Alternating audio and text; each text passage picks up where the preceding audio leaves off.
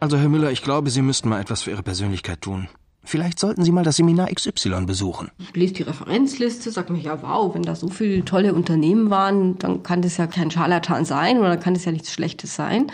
Dann wird das schon stimmen. Oh ja, das äh, Spektrum der Unternehmen ist durchaus renommierter Natur. Die Namensliste liest sich durchaus als ein Who is Who deutscher Unternehmen. Die Teilnehmer wurden von den Assistenten zu einem Stuhl geführt, mussten sich die Uhren zustopfen und sich an den Händen fesseln lassen. Zum Teil wissen die selber nicht, wo sie ihre Leute hinschicken. Da haben sie es halt mal irgendwo gehört oder gelesen oder es klang ganz gut. Also da ist es mehr oder weniger so ein ja nicht wissen oder auch nicht sich genug drum kümmern und zum Teil ist es auch Überzeugung. Bärbel Schwertfeger, Psychologin. Prima, sowas brauchen wir, weil die Unternehmen brauchen ja auch mal Seminare, wo ihre Mitarbeiter so richtig fertig gemacht werden. Und ich meine, ich sage ja immer, die können auch zur Domina gehen. Also es ist irgendwo wahrscheinlich die gleiche Tendenz dahinter, ja. Also man, man will einfach mal dann jemand haben, der einem so richtig sagt, wo es lang geht. Die Zeiten der endlosen Quatschereien sind vorbei. Unsere Führungskräfte brauchen das, dass es mal richtig zur Sache geht, dass die Komfortzonen verlassen werden müssen, dass man raus muss in den Taifun, dass der Motor überdreht. Und sie affirmierten stärker und stärker und mehr und mehr und immer mehr. Und sie standen auf und gaben ständig... Hier beim ADAC hat das unwahrscheinlich viel gebracht. Was denn? Unwahrscheinlich viel. Bei VW in Wolfsburg auch. Mir hat mal eine Führungskraft hier gesagt, ihr behandelt die Mitarbeiter wie Laborratten. Also da gibt es Abteilungen, die nennen sich Training, Personalentwicklung, Unternehmenskultur, wie auch immer. Gottfried Lüthen, Personalentwickler, ist, Abteilung Management Training, BMW. Schickt die Mitarbeiter in diese Laborsituation und schaut mal, äh, was rauskommt. Und dann ist mal die Methode modern, aber letztendlich behandelt ihr die Mitarbeiter als Laborraten. Die Teilnehmer wurden auf ein Podest geführt, ins Leere heruntergestoßen und von den Assistenten aufgefangen. Nach dieser symbolischen Hinrichtung begann eine zweistündige Todesphase. Der Manager-Trainer, der diese Methode anwendet, ist eigentlich Model. Sein größter Erfolg, wie er sagt, ein Werbefilm für American Express.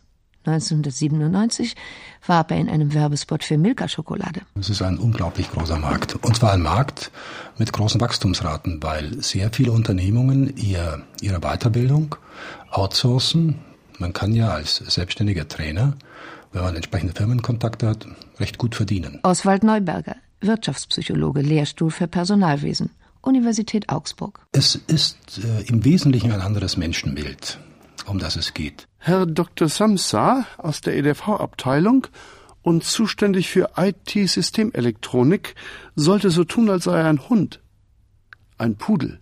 Man erwartet heute zu Zeiten von Globalisierung und äh, gestiegener internationaler Konkurrenz Stressstabilität, Durchsetzungsfähigkeit, Selbstbehauptung.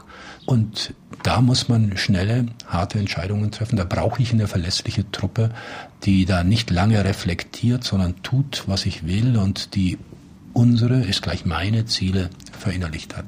Und man glaubt, das erreichen zu können, indem man Führungskräfte entsprechend ausbildet. Und das Pendant dazu ist, dass man auf der anderen Seite die Mitarbeiter auch, wie man so schön sagte, empowered, also erziehen möchte. Und das ist sozusagen von der ideellen Seite her der zentrale Wandel.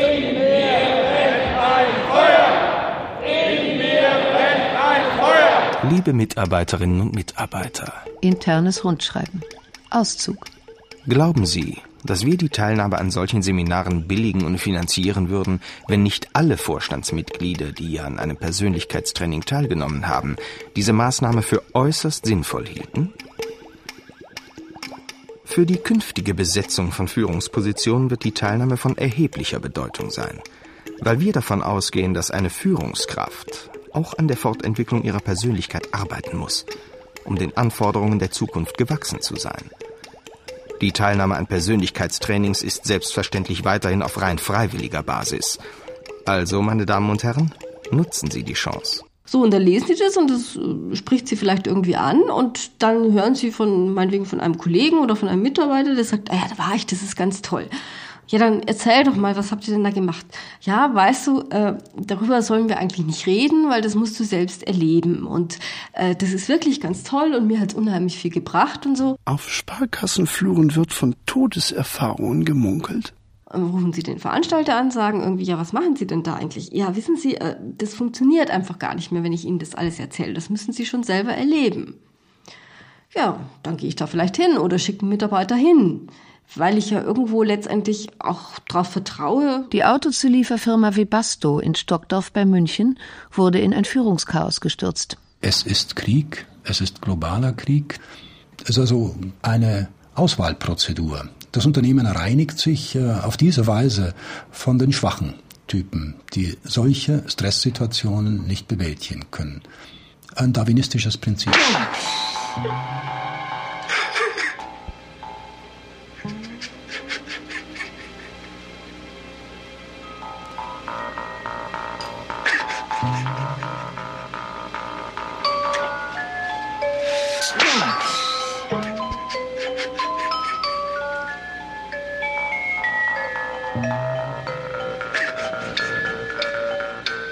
Ja, es begann damit, dass sich die Gruppe am Münchner Flughafen traf.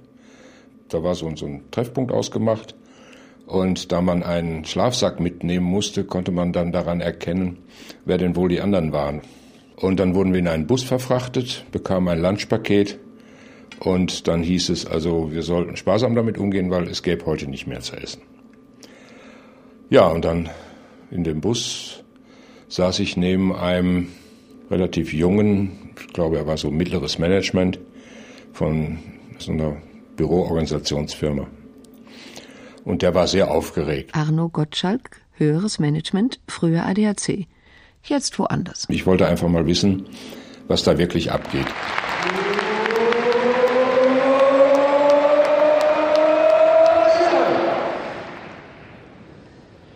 Energie, Power, hineinatmen. Alles Negative entkräftigende ausatmen. Mögliches einatmen. Unmögliches in deinem Leben ausatmen.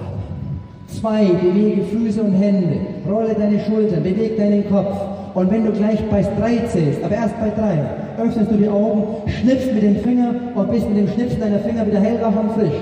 Öffne die Augen bei drei. 動画をファイル化にパワーが仕掛けてやれね。Ganz fiese an der Sache ist eigentlich, dass diese Seminare sich ja immer rühmen, sie basieren auf der humanistischen Psychologie und sie eigentlich ein sehr antiautoritärer Ansatz. Und äh, das ist das Label, was sie sich geben. Und in Wirklichkeit ist es aber ein ganz autoritäres Ding. Also entweder du gehorchst oder du kannst gehen. Entweder du passt dich an oder du bist draußen. Und wenn du dich nicht anpasst, dann kann auch nichts aus dir werden. Also das ist ja der Grundansatz. Und wenn sie die Anbieter fragen, dann schauen sie sich mit großen Augen an und sagen, wir machen eine humanistische Psychologie.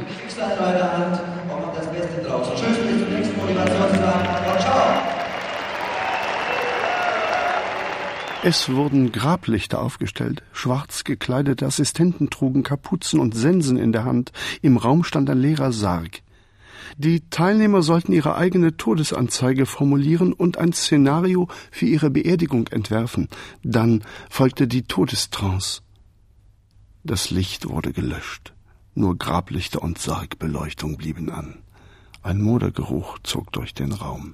Man vermittelt diesen verkopften Büroleuten sinnliche Erfahrungen, die sie normalerweise nicht haben.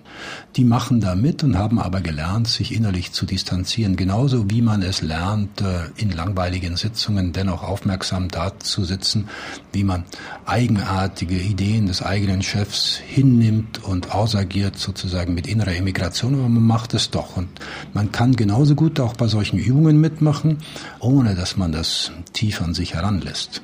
Und der Trick der Trainer ist ja genau diese Panzerung zu durchbrechen und zu diesem inneren Kern vorzukommen und äh, solche erschütternden Erfahrungen zu setzen, die aber in vielen Fällen Übergriffe sind.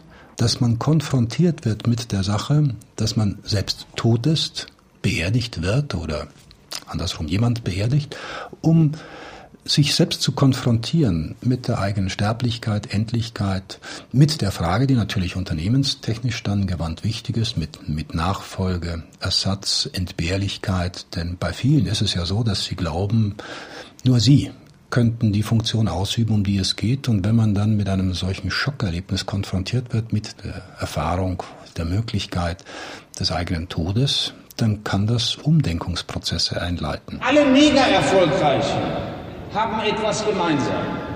Bill Gates, die Kennedys, Rockefeller, mentale Stärke und emotionale Intelligenz. Aber es geht gar nicht um das breite Spektrum der Emotionen, sondern es geht um die Instrumentalisierung sozusagen funktionierender Emotionen, brauchbarer Emotionen.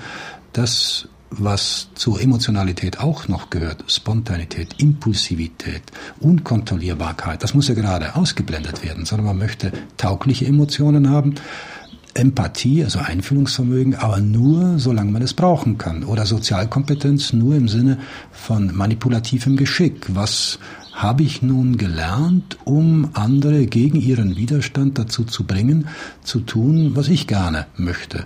Und da darf ich natürlich keine Reaktanz, keinen Trotz äh, provozieren, sondern ich muss das so geschickt einfädeln, dass das prima läuft alles. Herr Dr. Samsa aus der EDV-Abteilung, zuständig für IT-Systemelektronik, robbte durch den Matsch und versuchte, an einer Pfütze zu schnuppern. That is incorrect. The correct spelling of view is V-I-E-W. View, try, echo. B-O-R-I-N. Ja, und dann fuhr der Bus Richtung Österreich, bei Salzburg über die Grenze. Und als der Bus dann von der Autobahn abbog und so die Serpentinen hochfuhr, lauter so Bauernhäuser, die da standen, habe ich gedacht, ach, das kann ja doch ganz nett werden. Nur es war dann leider keins von diesen alten Bauernhäusern, sondern es war eine ganz moderne, so ein Bungalow, Stahl und Glas und Beton und da sank mein Pegel schon ein Stück runter. Wir wurden dann ganz freundlich begrüßt von den Leuten. Nur dann kamen gleich diese Regeln, die es nun galt einzuhalten. Das heißt also alles Persönliche abzugeben, was man bei sich hatte, an Essbarem, an Schmuck, äh, an Literatur, sogar die Uhren. Man musste also alles abgeben. Es gab eine Liste von Dingen, die man behalten durfte und auf denen stand eigentlich nur noch Unterwäsche und, und Hemden und den Ehering.